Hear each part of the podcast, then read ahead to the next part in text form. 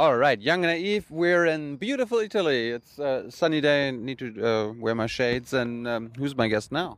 Your guest is Marcello De Cecco, an old professor of uh, economic history, monetary history, things like that, at this private university called LUISS.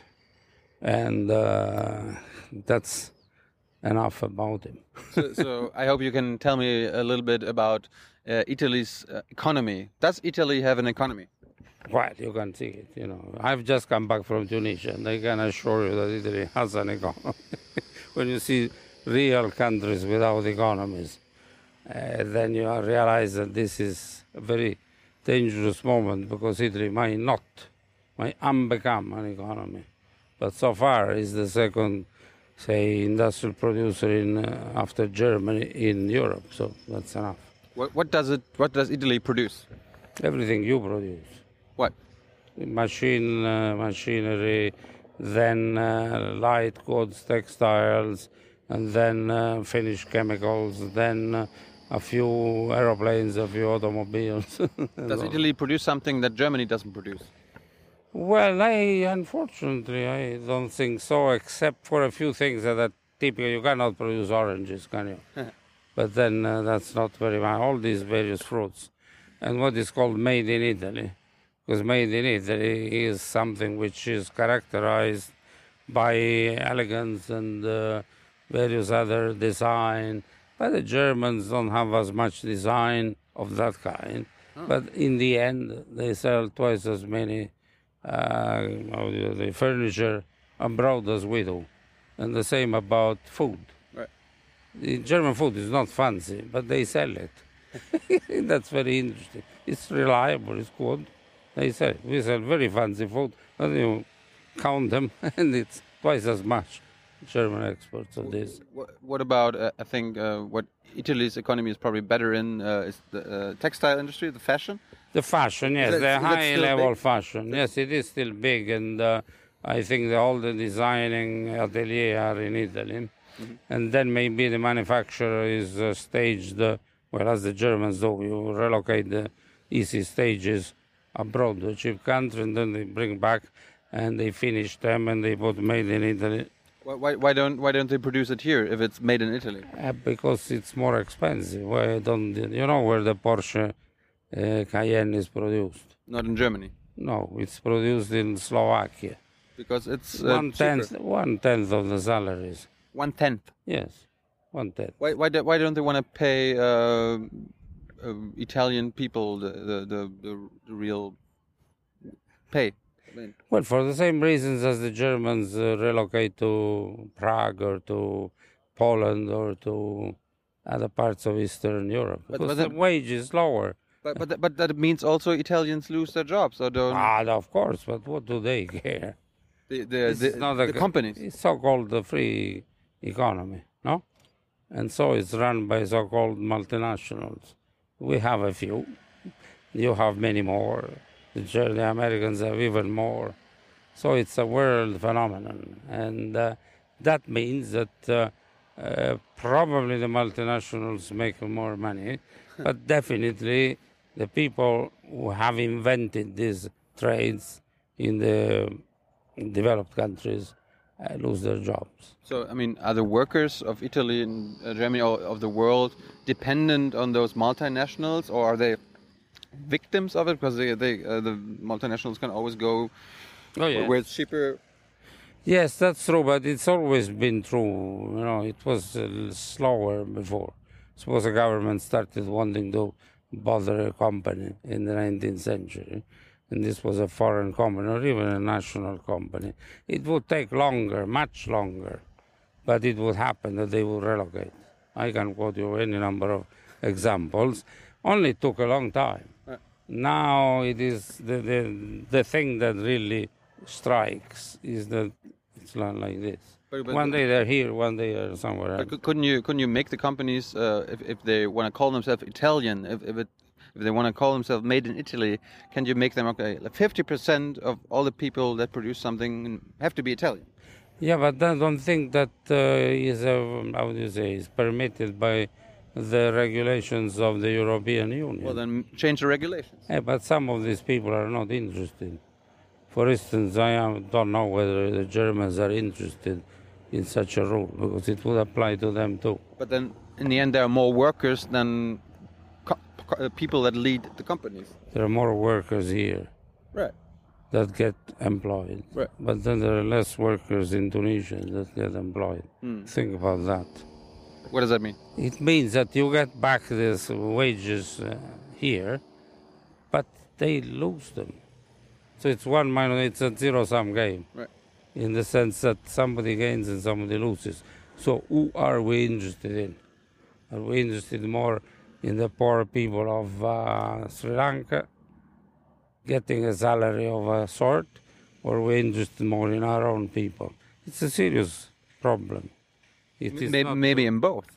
Yes, of course, but uh, doing uh, it so much so that it benefits everybody is very difficult. Why, why, why don't the Italian companies pay the Italian workers as much as the uh, Slovak, Slovakian workers? And that is what uh, I think Mrs. Merkel in the end would like us to do, but uh, we are not used to that. Is it going to happen? No, because now people having been used to having a good salary, eh, you know, they had, this is an old country with very few children. Eh, On Few top, yeah, on, like in Germany. On top of that, I, I, I thought it's uh, the country of love. Why uh, don't they make a lot of love? They make a lot of love, but very few children. What- what- what's know, wrong with that?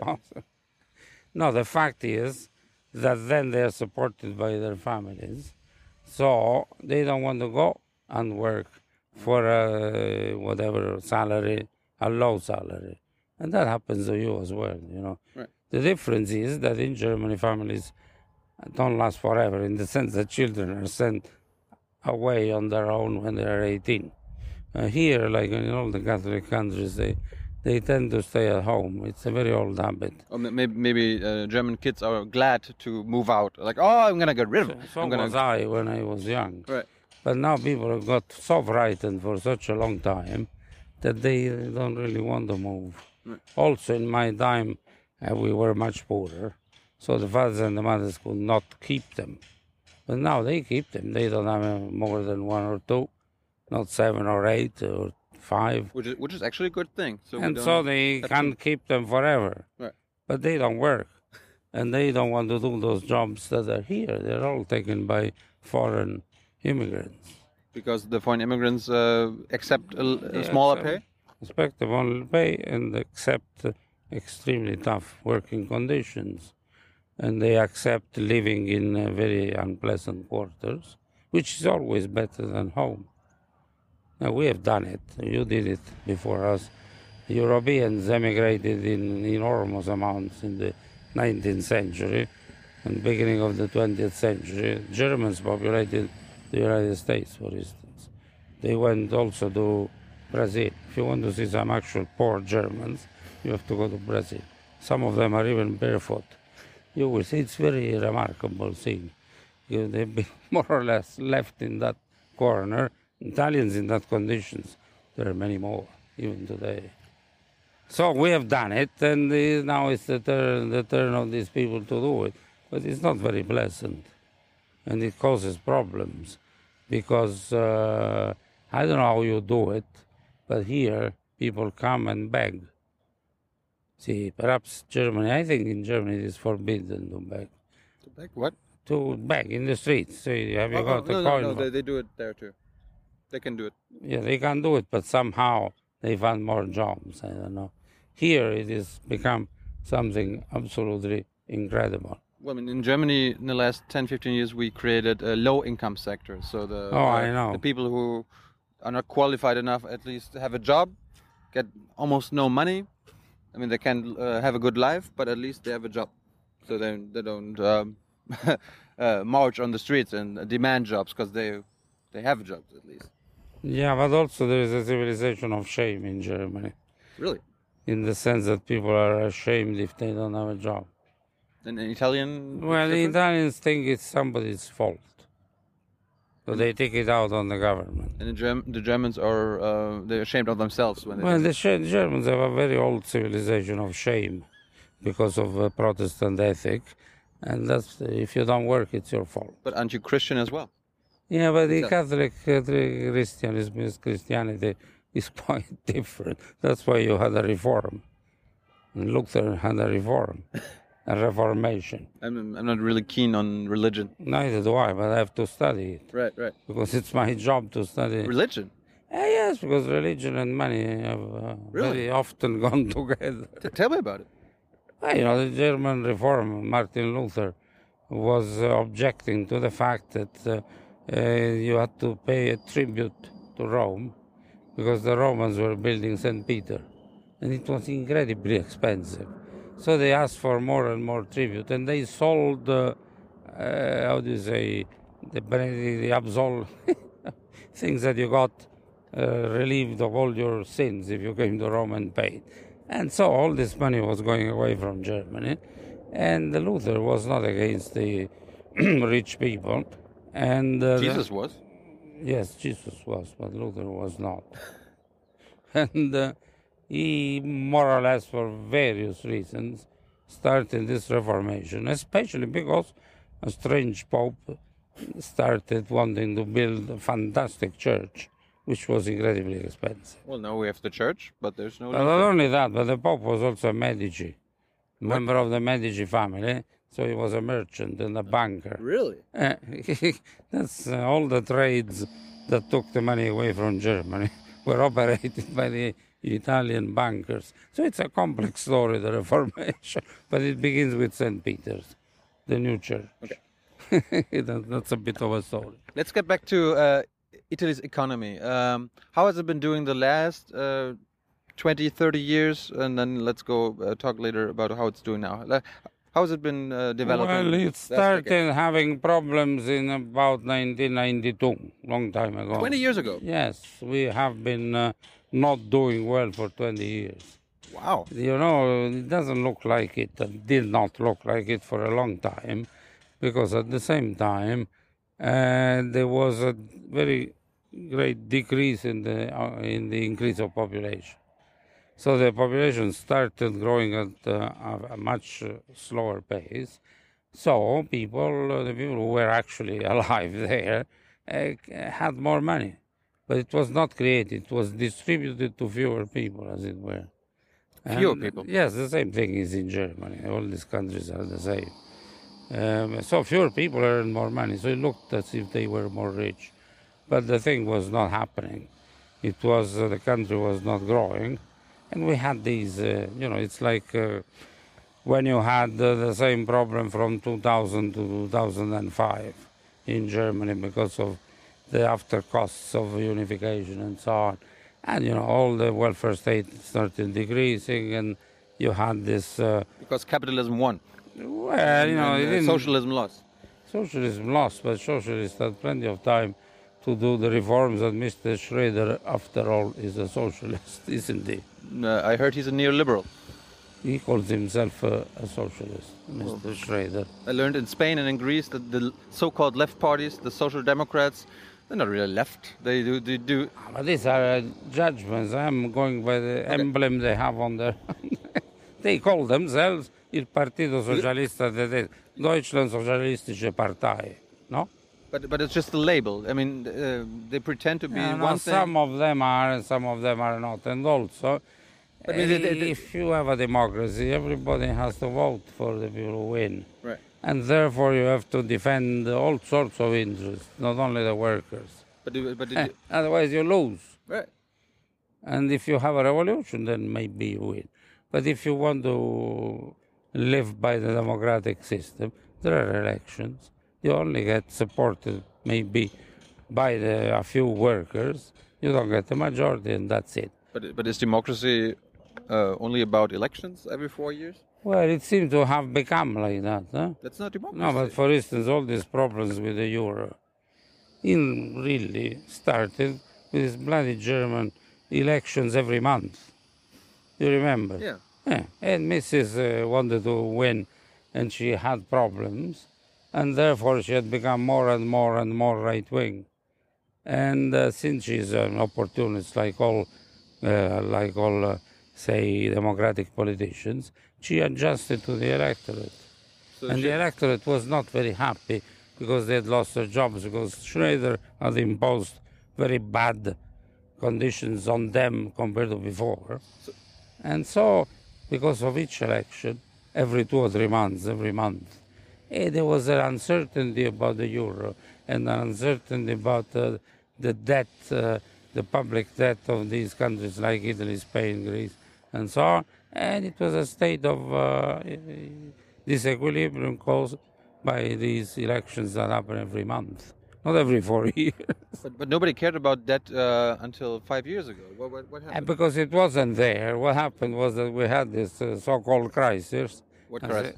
The, crisis. There is one crisis, the big financial crisis in the world, and uh, Financial crisis. yeah, the that, big, that's not a debt crisis. How, No, how, how did it become a debt? moment. Okay.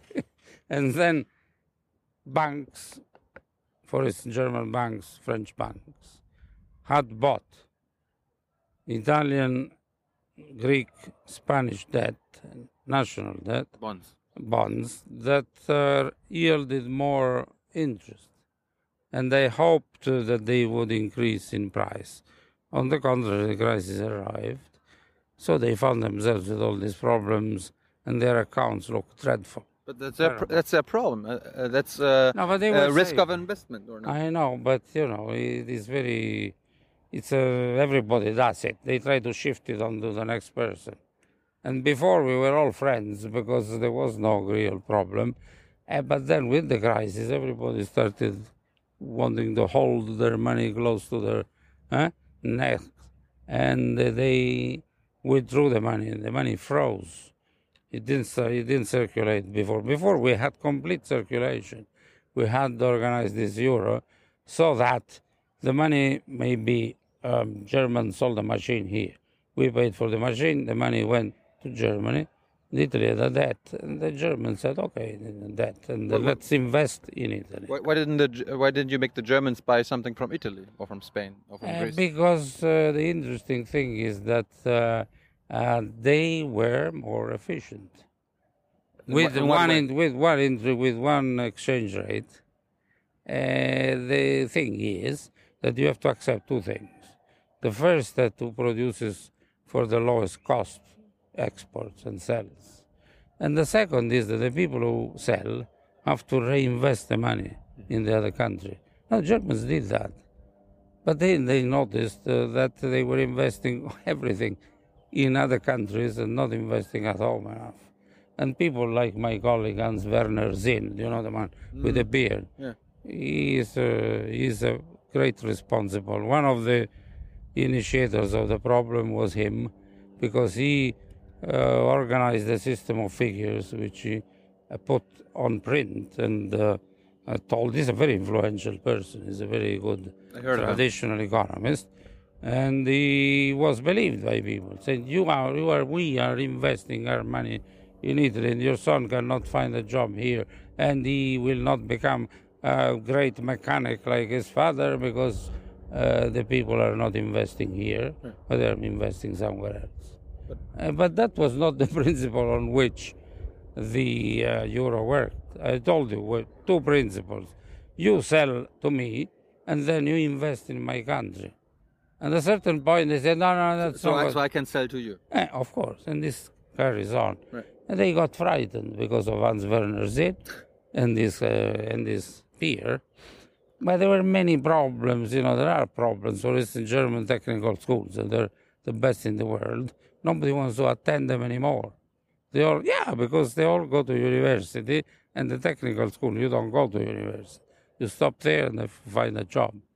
They don't like it. Yes, There's been the, the, the university in Germany, 70% of the people finish high school, go to university.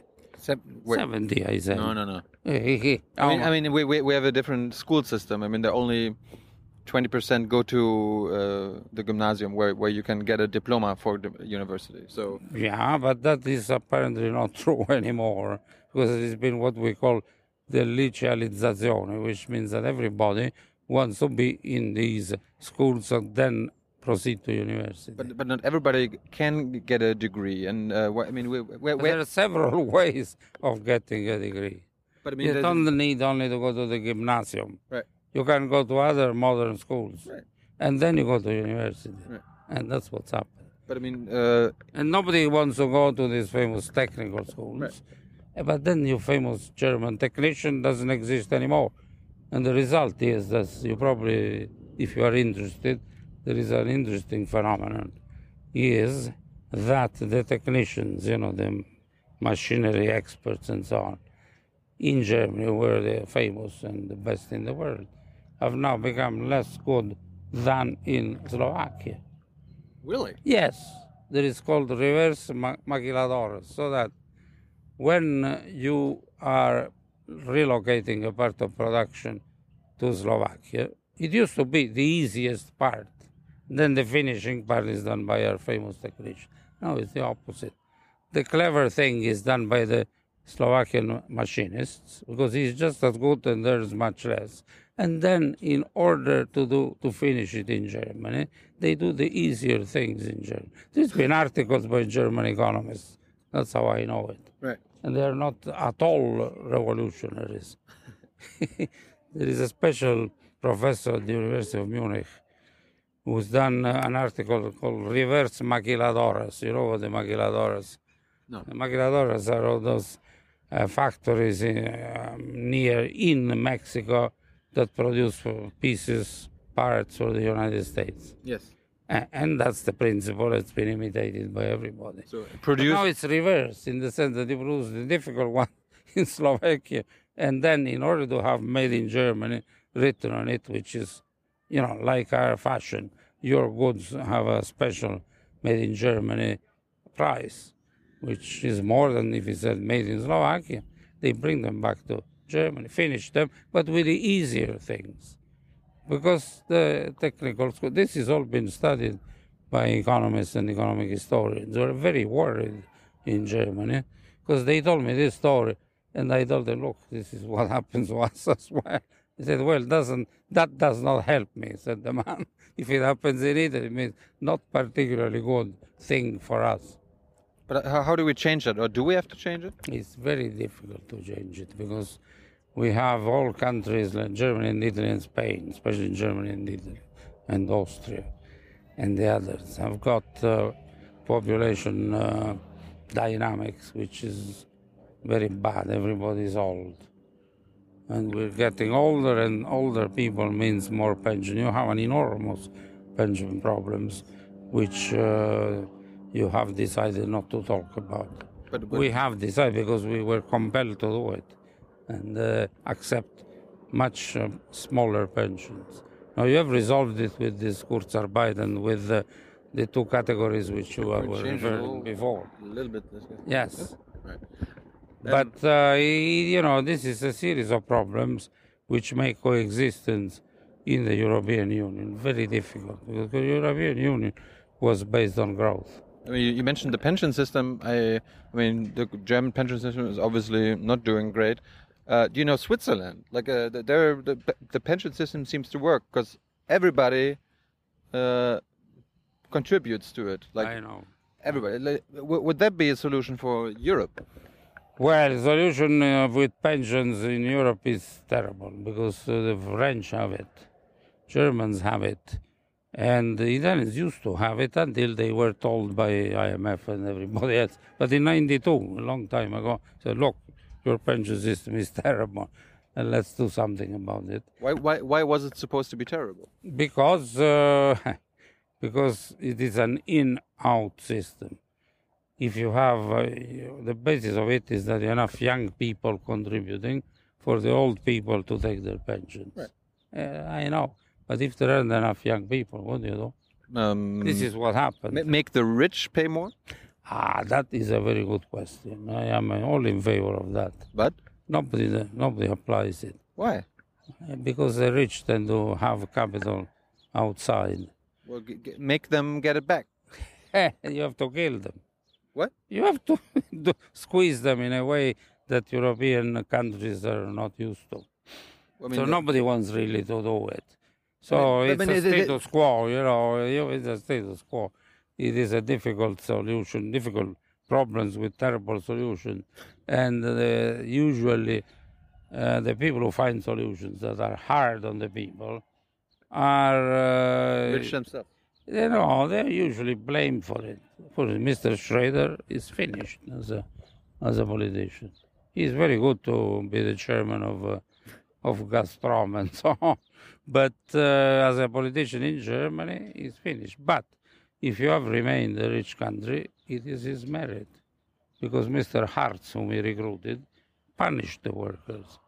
So if you have the guts of punishing the workers, you are working for the system, you see? And he did work for the system.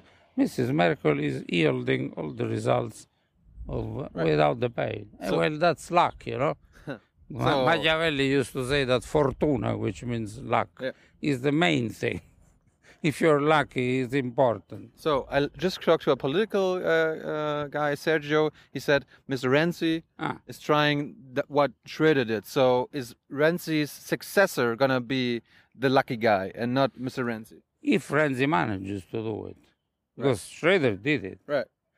And But- Renzi wanna wants to do what Schroeder did, Well, he wants to do it. punish the workers. See, but be a bit, you know. The the Italian system is not everything is a bit. Bit by Poco a poco. Right. because nobody had the guts that uh, Schroeder had and Hartz had. Why did they have those guts? Because of the reunification of Germany, which was a state of exception. And the Germans accepted things they would have never accepted before because they were told, look, we have these brothers here we have to look for, and uh, you have to accept uh, to be uh, less rich now so that they can have a little bit themselves, and then in 20 years' time we will be the first in the world. Why, why do you have to? Why do you have? Why do you have It to? Doesn't work. why do you have to have guts to punish the people? Why do? Why don't you have? Uh, why don't you have guts to, um, like, take away from those who have a lot? Hey, because that is I- very Isn't that easier?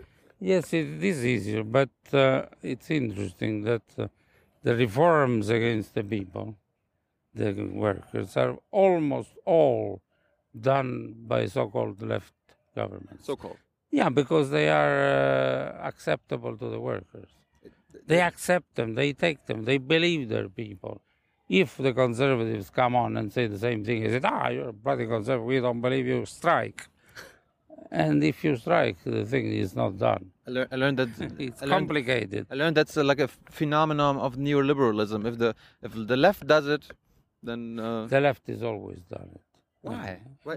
I mean, they, they call they call themselves left. I know. They're for the workers, not punish the workers. But the interesting thing is that the workers still believe them because they get uh, voted.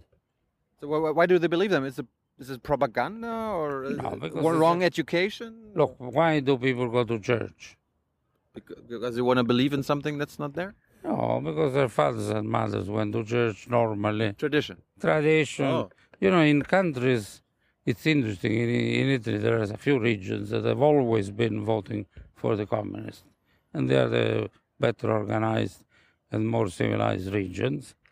And now, suppose you are the son of a worker, and uh, you become a, a capitalist. You start your own company. You to keep voting for the communists. You don't vote for the others. It's interesting.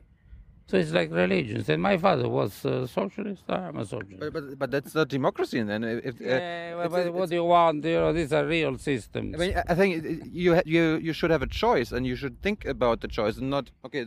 There might be a choice, but But who told you that people are rational, for instance? This is a presupposition of the Enlightenment. But uh, the, the most civilized country in the world, which used to be your own, turned to Hitler in, in three years. Were people rational? I don't think so. but what what will And what the will same happened to us. but I mean what will lead to uh, what what will all this irrationality of the people, the parties, all, You know, the first time it led to the First World War. well, uh, And the second time it led to the Second World War. Not always do you find a good solution. I'm an old man, I can tell you. are you afraid that it's uh, there's uh, in the end going to be a war? Yes, uh, the only thing that prevents a war is the atom bomb. That's true, the nuclear threat. Because it's not a war like you advance, you retreat, and a few people die. No, this time you've launched that, it's finished. That's why we have to get rid of the nuclear bombs. Well, that would be a good idea. But again, suppose a few people get rid of them, some other people will get them. Who prevents them from doing so? You have to bomb them to prevent them from bombing you. It's So very difficult. I'm only a poor economist. So we're fucked. eh? No, not I mean, do, you have any hope? I mean, it sounds like. Uh, No, the main thing is to, not to take yes no solutions, of course. to take the world as it is and as it moves. And uh, that means that, for instance, Italy has been declining for 20 years and nobody realized. Really? Yes. Declining, but nobody. Uh, like, Nobody uh, realized. People were thinking. I realized something- because it's my job. Right. And I wrote about it. But people said, no, but we have all this made in Italy glories. Everybody is buying our shoes. And I I said, look, if you sum the shoes and the other things we used to make, the shoes are not too important. And then you will lose them to Brazil. And you will, that means that you'll only have the top shoes at 1 million euros per pair made here. But that's not enough to employ the people. No, because we were the specialists of what is called affordable luxury, which is middle class luxury. Right. Now, when you have the whole world, But that's not luxury then. eh, but when they have the world, you know, the redistribution of income towards the rich is a world phenomenon. You know, there are even uh, there are even films about it now. And so But- but- the, but- the but- but affordable luxury people became fewer. And now we have to turn to work and make shows for the only the very rich. But the people employed by that are one tenth of what it used to be before. I learned that there are 80 people in the world that have as much money as uh, the half of the whole world. Yeah, that is uh, possible indeed, almost certainly true. And, you know, Do we is- have to change that, or do, do we say, well, okay, that it would be advisable, but I can let it. how can to how, you? ca- how can half the world change uh, that uh, they uh, those 80 people? You can't ask me because I belong to a generation Right. that has destroyed the world. All these things uh, that we have done But you know for good now. reasons Right. eh, managed to destroy the world. So you cannot ask advice from people who've done the opposite. You have to find it for yourself, young man. Eh, otherwise, I'll tell you something which, uh, when I thought honestly to do, turned out not to be a good idea. Me and my generation. Now, you see, the Europe, uh, we are pro-Europeans, all of us, because I was born under the bombs in a refuge. So, like your dad or your grandfather. World War II. Eh, and uh, that means we don't want to see them again. And for that reason, we have accepted all sorts of things in Europe. And uh, good old Kohl, uh, he was sent to fight the Russians when he was 17. He said, Look, uh, he told me, and he told many others, uh, we have to do it immediately, something. Because the next people don't know what has happened they can't imagine what it means being in Berlin in 1945 or uh, in uh, Coventry. Everything destroyed. So Renzi uh, hasn't been in a war. Merkel wasn't born in the war. Exactly. Is that a problem? No? That is a problem, but it could be the solution because they're not afraid. Trouble is that if they're not afraid, they might do things that uh, we would have never done, like quarrel with the Germans, quarrel with the Italians, bring them to a level where they uh, take the, the flag again. And the flag was something we didn't use anymore. But, but I learned if you're not afraid, uh, you're not careful. Exactly, that's true. That is a problem about uh, being not afraid that sometimes you might uh, exaggerate because you don't know what happens when people are brought to the point to which the Germans were brought in 1930 by the Allies. And so they revolted and they voted for an Austrian madman. because you don't have to forget that he was Austrian. it wasn't part of, of your civilization at all. I think the Germans have been maligned. The real problem is the Austrian Catholic anti-Semitic people. Because Catholicism is anti-Semitic, Polish, Right. and you know, the poor Germans were led into it by all sorts of extremely bad things that were done to them, like lies, for instance. Second World War was another thing. It was, it was run by a madman, so. yeah. Give us- different story. Give us some hope at the end. Uh, how how can you how can like realistically how can it, Italy's decline be stopped? How can there be? No, it can be uh, stopped, uh, but what I fear is that we cannot go back to a fast growth path. So we, I I mean, live a small growth. as it were. uh, well, but but but that- That's not enough. That's back back to the neoliberalism. They always they need growth, growth, growth. That's the, the key of You capitalism. know, you know, what do we say? Socialism in one country doesn't work. When you have the whole of Europe being united so that I can ship uh, any good or any book or whatever I want, wherever I want in two days, it's very difficult to reorganize protectionism. I mean, Very I difficult. mean, that- that's what Lenin said, right? Uh, socialism. Lenin didn't he say uh, socialism can only work if everybody does Well, it? that's what they tried to do. They tried to, uh, how would you say, win uh, Germany, which was the uh, the um, how would you say the developed part, and United with Russia was on the developed part, and have socialism viable. But then uh, it didn't work out like that. I mean, America is um, the the biggest power, the biggest capitalist power. So uh, maybe we have to wait for America to know better, and then we. Well, I think unfortunately Americans are like us, in a not a very good, uh, not a very good moment, because if you look at how many of these so-called uh, uh, neoconservatives there are, the people who want to uh, prevent abortion, all this, it's unbelievable. It's from the last century. Even more, even older than the last century. I find it absolutely remarkable because in my generation we looked at America as the good for everything, sort of, and then Being progressive. yeah, progressive in everything and modern, and then it started going down, going down, and it's at the moment in a very bad state, and I don't know what's coming next, really. Do you think you will see the change that needs to happen? But I don't really think so because I don't have too many years to live, and uh, I think that uh, what we have done, uh, we have done it for a number of years. I admit uh, my failure, but uh, I don't know what to advise people if I have failed. Thank you very much. bye bye. Arrivederci.